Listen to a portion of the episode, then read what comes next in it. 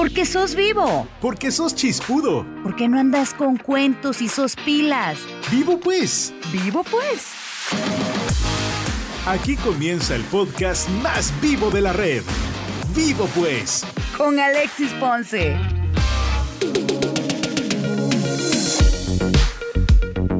Hola, hola, bienvenidos. Qué gusto poder saludarte en vivo pues el podcast. Soy Alexis Ponce, una nueva semana. Un placer, un verdadero gusto compartir, saber que estás conectado en las diferentes plataformas y que te estás suscribiendo para poder escuchar y recibir las notificaciones cuando haya un nuevo capítulo. Además están disponibles las redes sociales para intercambiar ideas. Nos encontrás como Vivo Pues GT. No te vamos a decir si es blanco o negro, pero saca tus conclusiones con los temas del día. Vivo pues. Vivo pues. ¡Cuánta nostalgia! ¿Quién recuerda los cassettes? ¿Qué tal mis vivos y mis vivas? Si nos remontamos un par de años atrás, no sé si tuvieron la experiencia de grabar canciones de la radio, de armar su propio repertorio musical, vaya, la playlist del momento. Uno rogaba de verdad porque el locutor no hablara sobre la canción, que no pusieran la marca de la estación, etc. Pero era realmente algo muy bonito el poder utilizar los cassettes, el pelear también con las cintas cuando se quedaban trabadas, pero voy a hablarles hoy de cassette porque está regresando y las razones de un inesperado boom de ventas en medio de la pandemia todo esto se está registrando en el Reino Unido. Ya te voy a dar algunos detalles que realmente te van a sorprender. ¿Y qué te parece que en el contexto de la pandemia que ha causado un daño inmenso a la industria de la música, 2020 podría llamarse el año del cassette? Según las cifras que ha presentado la Asociación Interprofesional de la Industria Discográfica Británica, el año pasado se vendieron 156.542 cassettes en el Reino Unido, un récord desde 2003, un aumento del 94% en comparación con 2019. Y este otro dato de verdad que está muy loco. Íconos del pop como Lady Gaga o Dua Lipa han comenzado a lanzar sus últimos temas en cassettes y se están vendiendo como pan caliente. Así que puede ser por cuestiones de nostalgia, de ese sentimiento que nos apega a los cassettes, pero si todavía tenés un artilugio de estos por ahí, guárdalo muy bien. Puede ser que dentro de poco tenga un valor muy importante económicamente. Un siglo de polémicas ha llegado a su fin en torno a Leonardo da Vinci. Resulta que esta controversia sobre la autoría del busto de Flora expuesto en el Museo Bode de Berlín ha finalizado después de un estudio de carbono 14 que dice que esta obra no pudo ser realizada por da Vinci. Esta pieza fue adquirida en su momento para el museo de una galería de Londres por una suma módica de libras por Wilhelm von Bode, quien declaró con orgullo que era un Da Vinci perdido. Entonces, desde el museo se jactaron de haber arrebatado un gran tesoro artístico ante las mismas narices de la comunidad artística británica, pero la respuesta no tardó en llegar. Al año siguiente se alegó que había sido realizada por el artista británico Richard Klug Lucas, de quien se dice que esculpió el busto basándose en una pintura. Para no hacer largo el cuento, comenzó toda una discusión y análisis en torno a la creación de esta obra que tiene un dato muy curioso. Es el busto que estaba inspirado en la pintura de Flora, la diosa de la primavera y las flores en la mitología romana, un tema muy popular entre los artistas del Renacimiento. Por mucho tiempo se creyó que el cuadro de Flora también había sido realizado por Leonardo da Vinci ya que contenía todas las características de su estilo, el tipo facial femenino con los ojos bajos y una sonrisa tensa, la técnica del esfumato y las representaciones geológicas y botánicas. Pero todo esto ha llegado a su fin y se ha conocido finalmente después de un siglo de polémicas. Leonardo da Vinci no fue quien esculpió el busto de Flora. Y vaya que en el fútbol ha habido mucha noticia desde el último fin de semana, todo por el anuncio que hicieron los 12 clubes más poderosos del viejo continente que se han unido en un proyecto sin precedentes. Las federaciones se han comenzado también a preocupar de cara a lo que se viene, el Mundial de 2022 el Arsenal, el Manchester City, Manchester United, Liverpool, Tottenham, Chelsea, Barcelona, Real Madrid, Atlético de Madrid, Juventus, Milan e Inter de Milán decidieron armar esta Superliga Europea, ir en contra de lo que dice la UEFA y apostar por un certamen exclusivo que atraiga a millones de espectadores en todo el mundo y que les genere también miles de millones de dólares en ingresos. La FIFA, según han expresado varios de sus directivos, se oponen firmemente a que esto suceda y por ello buscarán castigar a los equipos. En ese sentido, habría un castigo importante para los jugadores que integran estos clubes, ya que no podrían participar en ningún evento de la FIFA. Pensando y hablando de cara a lo que se viene el Mundial de Qatar 2022, varias selecciones no podrían contar con sus estrellas. En el caso de España tiene 19 profesionales de primer nivel que forman parte de esas escuadras, en la segunda posición de este ranking se encuentra Inglaterra, otro fundador de la Superliga que tiene 17 jugadores y que podrían ser los ausentes en la justa mundialista. Por otro lado, Francia puede sentirse tranquila, ya que Kylian Mbappé está en el PSG y por lo tanto evita el veto. Sin embargo, sufriría la baja de 14 jugadores. En Sudamérica, Brasil puede estar tranquilo al saber que Neymar va a poder jugar ese certamen sin problemas. Sin embargo, 13 de las estrellas del conjunto carioca podrían estar castigadas. Detrás aparece Uruguay con ocho posibles ausentes, la selección argentina que también tendría situaciones adversas principalmente porque su capitán y máxima figura Lionel Messi no podría participar. En este listado también se encuentra Italia con 12 jugadores, Portugal con 9, encabezado por Cristiano Ronaldo de la Juventus, Bélgica con 8, Holanda con la misma cantidad, Croacia y Alemania. Así el panorama. Veremos lo que ocurre próximamente con esta idea de la Superliga Europea. Muy cerca de la ciudad de Guatemala se encuentra uno de los destinos favoritos por muchas personas, principalmente aquellos que han tenido la oportunidad de vivir y de disfrutar la década de los 90. Estoy hablando de Amatitlán con su colorido, con el lago, el teleférico, con el paseo a caballo, con la conserva de dulces, sus mojarras. Uf, qué cosa, de verdad, impresionante Amatitlán. Y esa es la idea de este episodio, hablar del municipio, conocer la riqueza cultural y el significado que tiene no solamente para los amatitlanecos, también para todos los guatemaltecos. Porque hablamos sin pajas y sin tanto cuento. Esta es la entrevista. La entrevista. Vivo pues.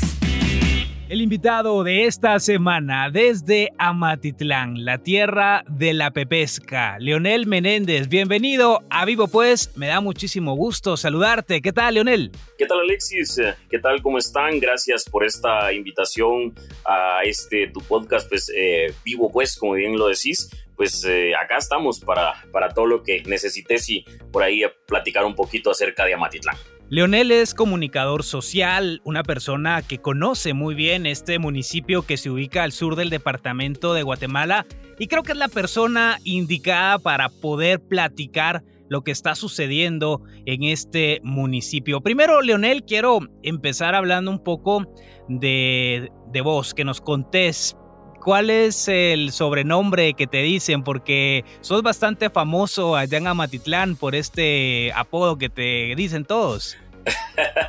Así es, Alexis, pues, eh, pues la verdad es de que venís a Amatitlán y a veces eh, cuesta, ¿verdad? Y, em, localizar a las personas tal vez por su nombre, máxime en pueblos eh, como tan pintorescos como el nuestro, ¿verdad? Como lo es Amatitlán pues em, a veces pedir referencias, como te, repito, de una persona por su nombre cuesta. Entonces acá, pues me conocen como el negro alón, ¿verdad? Vos?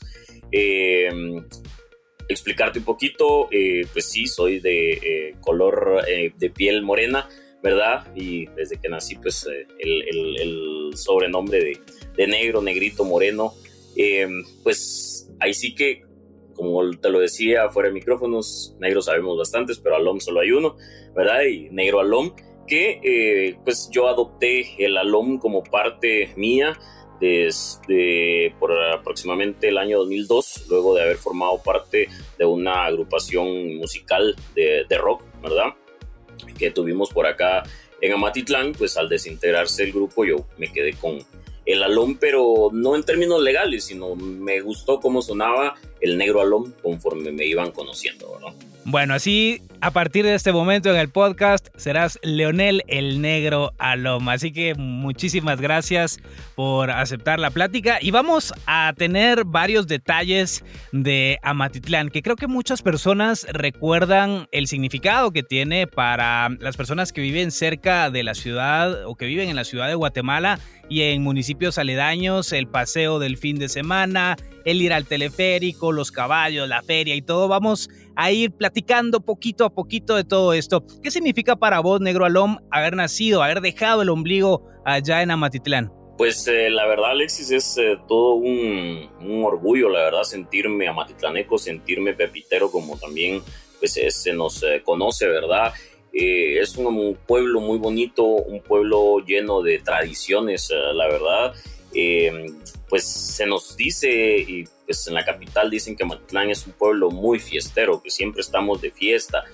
Prueba de ello, pues se conoce a título tal vez eh, popular que Amatitlán pues cuenta con tres patrones, se dice, ¿verdad? Y eh, pues ahí te lo dejo, que sí es de fiesta cada vez que se acerca eh, la festividad de cada patrón, ¿verdad? En enero pues celebramos, por ejemplo, a la Virgen del Rosario, ¿verdad? Que es nuestro tradicional rezado.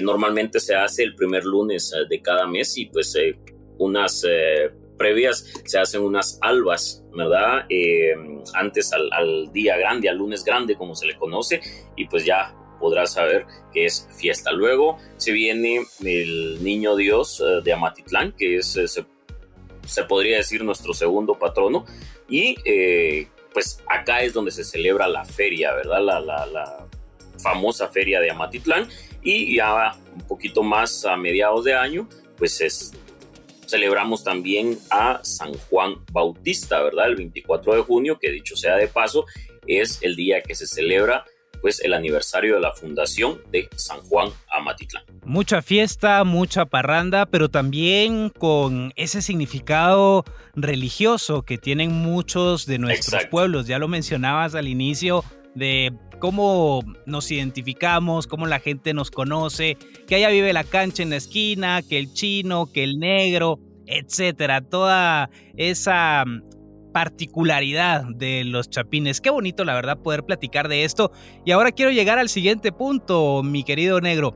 ¿Qué recuerdos tenés de ese Amatitlán de los noventas, cuando funcionaba el teleférico, cuando se llenaba el parque de las ninfas todos los fines de semana, abarrotado por los amatitlanecos, pero también por muchos capitalinos y personas de Escuintla, Villanueva, San Miguel Petapa, etcétera, quienes querían pasar un buen momento, llegaban a Amatitlán el fin de semana?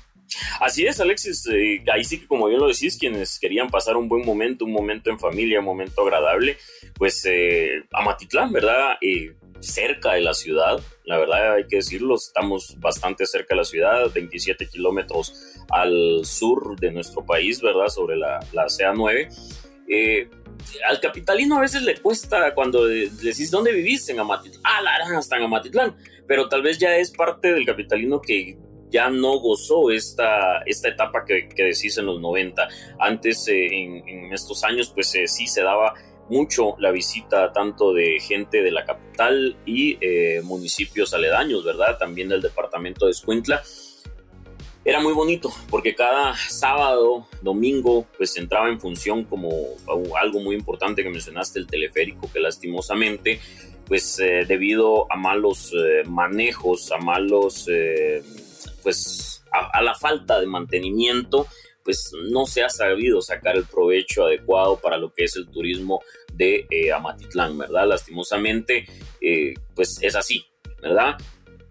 Esto atraía mucha gente, créeme que la segunda vez que lo restauraron y que se da la inauguración, por mucho tiempo eran colas interminables para poder hacer uso del teleférico, poder subir a este cerro que tenemos pues eh, rodeando el, lago o hacia la cabecera norte del, lago, eh, que nosotros le llamamos el filón, ¿verdad? Que pues eh, a la parte de arriba del filón encontramos lo que son las naciones, es el Parque Naciones Unidas, y pues podías subir fácilmente en el teleférico, pasar tu día domingo eh, allá arriba en lo que es el, Parque de las Naciones Unidas, en familia, ahí pues encontrabas o encontrás aún, porque todavía existen churrasqueras, el poder ir a, hacer una, carnita, pues algunas bebidas espirituosas, eh, la convivencia en familia, ¿verdad? Y pues podías bajar en el teleférico por la tarde, ¿verdad?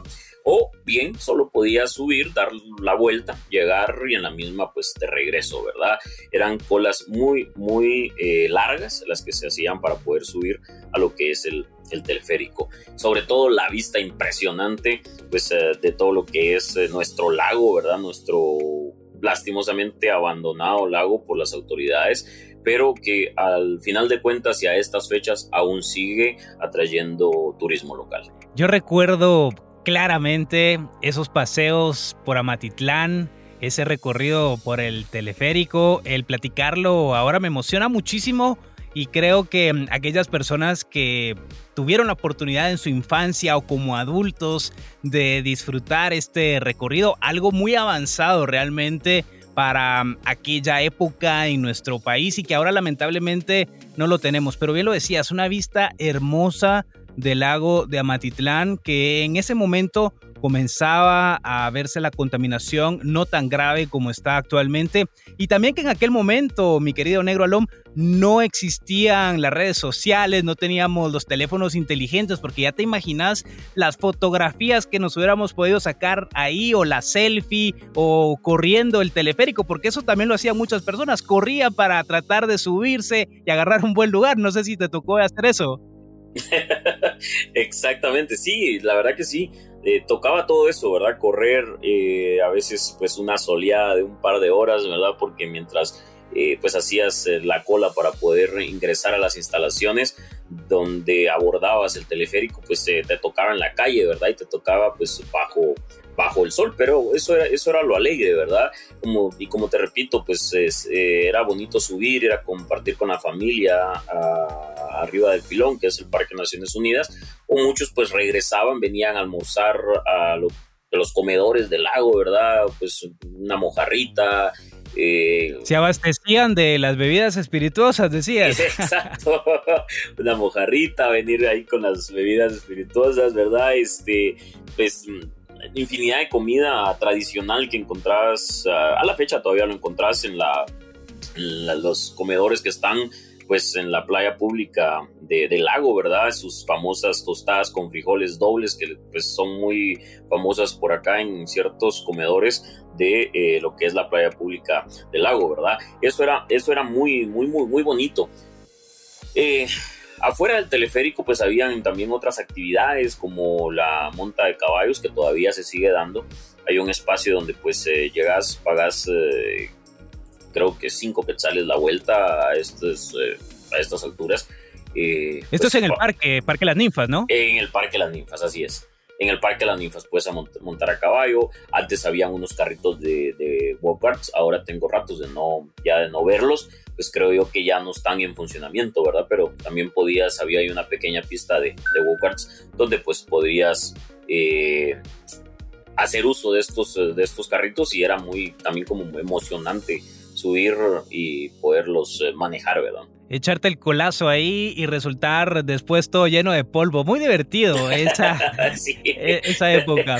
Y sabes, Leonel, que eh, contándole un poco también a las personas que están conectadas en vivo, pues el podcast, en 2020 tuve la oportunidad de compartir con Leonel ahí en la playa pública, en los restaurantes que están a la orilla del lago y mm, comer una mojarra qué bonito y qué rico, pero muchas personas están preocupadas y tienen varias ideas porque se dice que son las mojarras de, del lago de Amatitlán las que venden. Hay muchos mitos alrededor de esto. Contanos vos como amatitlaneco, ¿cuál es la realidad? ¿De dónde salen los pescados que ahí venden? Sí, eh, lastimosamente las mojarras que venden ahora en la playa pública del lago, en los comedores, pues ya, ya no son mojarras del lago, ¿verdad? Es más, ya no se dan debido a la contaminación que sufre nuestro lago, pues ya, ya es muy imposible, ya es imposible, perdón, eh, poder eh, que se reproduzcan ahí, ¿verdad? Eh, ya todas estas mojarras pues ya las traen de otros, de otros lugares, ¿verdad? la señora donde normalmente nosotros vamos, ¿verdad? Ella nos cuenta de que las traen del lago de Atitlán, las que ellas venden. En otros comedores, pues tengo entendido que ya son mojarras de vivero, ¿verdad? Claro, han tenido que tomar nuevas medidas a raíz de la contaminación y que ya no existe vida acuática en el lago de Matitlán por los altos niveles de contaminación. ¿Qué tan frecuente es ahora, Leonel, que pueda llegar el capitalino o personas de otros municipios a, a Matitlán? ¿Se sigue teniendo aglomeración de personas o ha disminuido con el paso de los años? Fíjate que sigue teniendo, sigue teniendo afluencia de personas de turismo local. Eh, todavía sigue viniendo gente de la capital, gente de Villanueva, mm, gente, por ejemplo, de Escuintla, Palín, sí todavía, todavía viene. Los días domingos em, sí es bastante dado a que exista bastante afluencia de personas. El sábado es un poco más bajo. Considero yo que el sábado es un poquito más eh, eh, visitado por nosotros los eh, amaticlanecos, por los locales, que es cuando aprovechamos a ir a comer, pues te repito, eh, a estos um, diferentes comedores, ¿verdad? Que existen en la, en la, playa pública, ir a, pues, a pasar un momento agradable, ¿verdad? Una tarde en familia o con amigos, ¿verdad? Te atienden, te atienden muy bien y eh, pues um, sí ha cambiado un poco. El día sábado es un poco más bajo, el domingo la afluencia de personas sí es bastante. Incluso en estos momentos eh, que hemos vivido de pandemia, cuando recién cambiaron las restricciones el año pasado, cuando ya se aperturó un poquito más el país, pues era impresionante que día martes, miércoles, jueves o viernes, el día que fueras, había una cantidad bastante alta de personas en lo que es los alrededores del lago, ¿verdad? Pues yo creo que eh, todo el guatemalteco, después de estar tanto tiempo encerrado, yo creo que eh, fue una, eh, una buena opción el poder venir al lago y poder, poder distraerse después de tanto tiempo de encierro, ¿verdad? Y sacame de una duda. De niño me fui a meter a una parte del lago, no recuerdo cuál exactamente porque han pasado ya varios años, pero me metí en el lago de Amatitlán y no me pasó absolutamente nada. Vaya, en aquel momento la contaminación no estaba en estos niveles, pero las personas se siguen todavía metiendo al lago a darse su chapuzón o ya no hacen eso. Créeme que sí, hay quienes aún lo hacen. Eh, ya no es como antes, pero sí todavía hay personas que, que nadan en las aguas de, de nuestro lago. Lo hacen más hacia lo que es el lado mm, buscando carretera vuelta al lago, buscando vía canales. Ahí está un poquito más, eh, más, más limpio.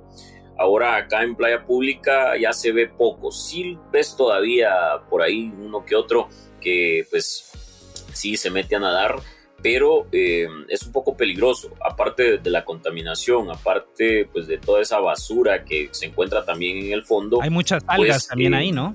Ah, exactamente, exactamente. El, lago tiene pues mucha eh, como especie de lanía y que pues tiende a enredarte cuando estás nadando y la alborotas, ¿verdad? Y, sí, es un poquito complicado, ¿verdad? Entonces, eh, pero sí lo hacen un poco más del lado donde están los chalets para los eh, que tal vez no se van a ubicar mencionando carretera vuelta al lago, pero el lado donde están los chalets buscando como que vas hacia vía canales. Por ahí todavía se ve un poco más de que la gente aún se meta a bañar, ¿verdad? Ya nos hablaste, Negro Alom, de las festividades, de todo el momento religioso, pero también de celebración de los amatitlanecos. Algo muy importante y que están próximos a conmemorar es la feria de Amatitlán con esa procesión del niño de Amatitlán. Contanos un poco sobre esta actividad que es seguida por muchas personas, no solamente del municipio, también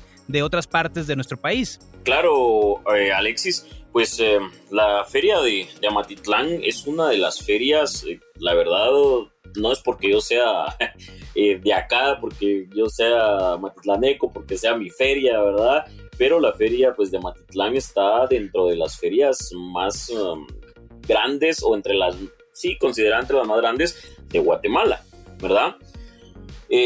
luego, pues, y por detrás de la feria de Quetzaltenango, que sabemos que pues, se, celebra en días de independencia, la feria de Mazatenango que se celebra con el carnaval, pues eh, la feria de Amatitlán está ahí entre las, entre las más grandecitas, ¿verdad? Pues obviamente la de Ciudad Capital también es, es grande la feria, pero es una feria que no es solo para nosotros los amatitlanecos, es una feria que atrae mucha eh, visita de turismo local y también pues turismo internacional que ya no como años pasados, pero sí aún todavía viene turismo internacional. Pues acá incluso han sacado reportajes algunas eh, cadenas televisivas internacionales, ¿verdad? Por lo pintoresco de lo que es la, la, procesión acuática, ¿verdad? Que pues vamos a ir eh, contándoles un poquito al respecto de esto, pero sí es llena de tradiciones, sobre todo es eso, es llena de tradiciones. Eh, nuestra, nuestra feria,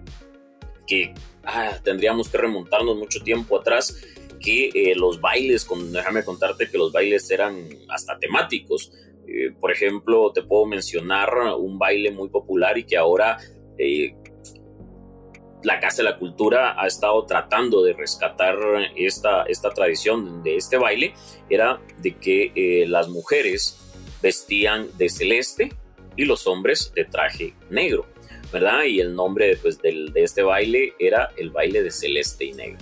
Y lo bonito y llamativo también de esta festividad de la feria y del recorrido que realiza el Niño Dios de Amatitlán es que lo hace en una procesión acuática. Si es complicado ir en una procesión por tierra, en agua creo que realmente es doble el esfuerzo que realizan las personas. Hablanos de este proceso, cómo es que surge la idea de llevar al niño Dios de Amatitlán en las aguas de este lago y por qué no lo hacen por tierra, por qué por agua, creo que hay un significado.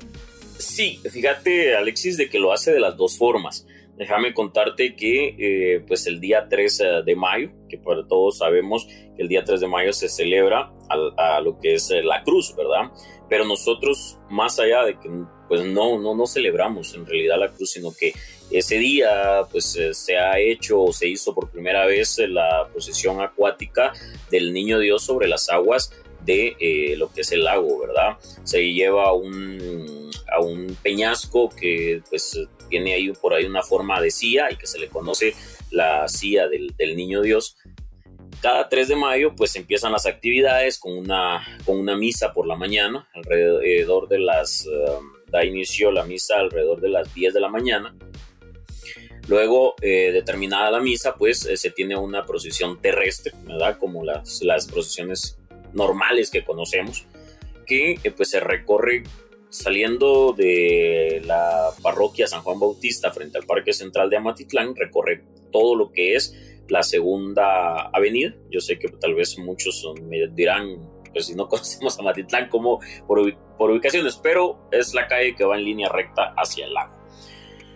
Una, eh, la verdad, una algarabía que se vive al paso de, del, niño, del niño Dios, ¿verdad? Por todas estas calles. Vemos unas alfombras, pero totalmente diferentes a lo que estamos acostumbrados a ver, por ejemplo, en Semana Santa o en otro tipo de procesiones, ¿verdad? Acá son, eh, son alfombras, perdón, que pues tratan la manera de irle dando significados eh, pues, a lo que es nuestra tradición y son alfombras muy bien elaboradas. Déjame contarte que a partir de unos años atrás, pues ahora también hasta compiten por ver quién tiene la mejor alfombra. Ya existe un concurso para premiar a la mejor alfombra el día 3 de mayo. Luego pues llega a lo que es la playa pública de, del lago, ¿verdad? El Niño Dios. Allá se cuenta con una capilla y eh, pues se hacen otros actos eh, entre religiosos y también sociales ahí, eh, pues antes de abordar lo que es su balsa, ¿verdad? Porque hubieron algunos años que sí estuvo utilizando una lancha, ahora pues retomó nuevamente, o retomaron las autoridades nuevamente el uso de una balsa, que es una balsa pues preparada específicamente para para que lleve lo que es el niño Dios. Eh, le hacen monturas eh, diferentes, obviamente, cada año, pues se han significado lo que es la iglesia de acá de Matitlán, San Juan de Dios, eh, perdón, San Juan Bautista, diferentes, ahí sí que diseños que le, que le hacen, ¿verdad? Y recorre, pues, todo lo que son las aguas del lago, básicamente por la orilla, porque aparte de que para acompañarlo pues van todas las lanchas eh, de motor que ves a la orilla del lago, ¿verdad? Y lanchas pues que, que, son para el turista, pues también va muy pegado a lo que es la orilla del lago, porque hay mucha gente que se, se va, por decirte, a los chalets, ¿verdad? En familia, que de repente pues tienen algún conocido, algún familiar que tiene acceso a un chalet y pues se hace una convivencia todavía con eso, ¿verdad? Llegas a cierta hora, pues llegas de repente a, hacer una tu carne asada, eh, llevas tus bebidas y pasas un momento bastante agradable eh, en familia, ¿verdad? Entonces va por todo lo que es la orilla, saludando y echando la bendición en diferentes lugares según la aglomeración de personas. Luego pues se llega a una playa que nosotros conocemos acá como lo que es la playita, ¿verdad? Está también en carretera eh, Vuelta al Lago. Está aproximadamente como a unos 500 metros de, o tal vez un poco más de lo que es el IRTRA, ¿verdad? Y esta playita, pues ahí llega en los últimos años más la gente del pueblo. ¿Por qué? porque en la playa pública, pues ahí están todos los visitantes, ¿verdad? Toda la gente que viene del interior de la República, eh, vienen excursiones, eh, me ha tocado ver camionetas que vienen desde Quiché, que vienen desde eh, Huehuetenango, que vienen a esto específicamente a la romería, ¿verdad? De lo que es la procesión del Niño Dios. Entonces, como es tanta la aglomeración que se hace ya en la playa pública, que a veces llegas tarde, es imposible entrar, ya no puedes llegar hasta donde va a salir la procesión, entonces te vas a estos otros lugares, como te, te repito, chalet o en esta playita que eh, se ha vuelto muy común encontrar solo gente del pueblo, gente conocida, ¿verdad? Y es lo bonito porque llegas en familia y resultas conviviendo con los demás que normalmente no los ves tan seguido en el pueblo, ya se hace el intercambio de alguna comida, el intercambio pues eh, de, algún dulce, porque también pues las tradiciones dentro de la feria tenemos todo lo que son estos dulces tradicionales, algunos de Amatitlán y otros pues eh, eh, nacionales, ¿verdad? Como el mazapán, como el, la pepitoria, como la chancaca, algunos que estos, este que te menciono, la chancaca, ya se ha dejado un poco de hacer porque pues ya han ido muriendo las señoras que lo hacían y no heredaron la receta. Pero contame algo, se habla dentro de esas historias, esas leyendas urbanas, que no es la imagen del niño Dios de Amatitlán el que va por las aguas en este recorrido, ¿es eso cierto? Desde un tiempo atrás no es el niño Dios el que llevan a la silla, a la del niño, sino que es al zarquito, como normalmente nosotros lo conocemos. ¿Por qué el zarquito? Fíjate que eh, antes de que se dé la fecha del 3 de mayo, que se hace la procesión acuática, pues también hay una actividad que se le llama los niños visitantes y traen niños, vienen romerías que traen niños niño Dios de diferentes lugares. Puedo mencionar Calderas, puedo mencionar eh, de Belén, y etcétera, etcétera, ¿verdad? Entonces ellos vienen, se quedan acá durante, pasan todas las actividades de feria, luego regresan a su lugar eh, de origen. Y este el Sarquito, en esta romería que se hacía, o que se ha hecho siempre, pues eh, vino una vez a Matitlán, lo, traje, lo trajo una familia y estuvo pues en la iglesia y todo, y pues ¿qué te parece que ya no llegaron a recogerlo? ¿verdad? No se sabe si las personas que lo trajeron, pues eh, por ahí agarraron la fiesta y se les olvidó que lo habían traído y ya no llegaron y lo dejaron regalado. Entonces, em, eh, se cuenta con dos, ¿verdad? El patrón que nosotros decimos, eh, pues nuestro niño Dios y el sarquito, ¿verdad? Y en los últimos años, pues el que realiza la procesión acuática es el sarquito, porque lastimosamente se han intentado, pues, robar al niño o se teme que lo puedan robar. Y eh, pues segundo, hay por ahí otros eh, mitos y leyendas urbanas, ¿verdad? Que eh, dicen, pues cuentan que el niño una vez lo llevaron, al niño Dios, y que se regresó, ¿verdad? Pero como te repito, esas son leyendas urbanas, son por ahí historias urbanas que cualquier familia vas y pues las señoras te cuentan, ¿verdad? pero sí es el sarquito el que, el que va a, la procesión acuática y el que pasa todo el día en lo que es la silla, como conocemos la silla del niño, que te es una piedra. Por segundo año, Leonel, esta feria no se va a poder realizar de la misma manera como se tenía acostumbrado. ¿Cómo cambió la modalidad? Porque en 2020 fue cancelada, ahora en 2021 se han tomado también disposiciones por la pandemia. Pues eh, mira, triste, eh, se hicieron algunas actividades el año pasado, que fue como lo fue el año 2020, pues eh, para mayo venía ahí un poquito ya tal vez cambiando las restricciones que, que existía, ¿verdad? sí hicieron una misa con prácticamente solo miembros de la iglesia y lo que es consejo municipal más eh, los medios de comunicación, ¿verdad? Que pues estuvieron transmitiendo la misa.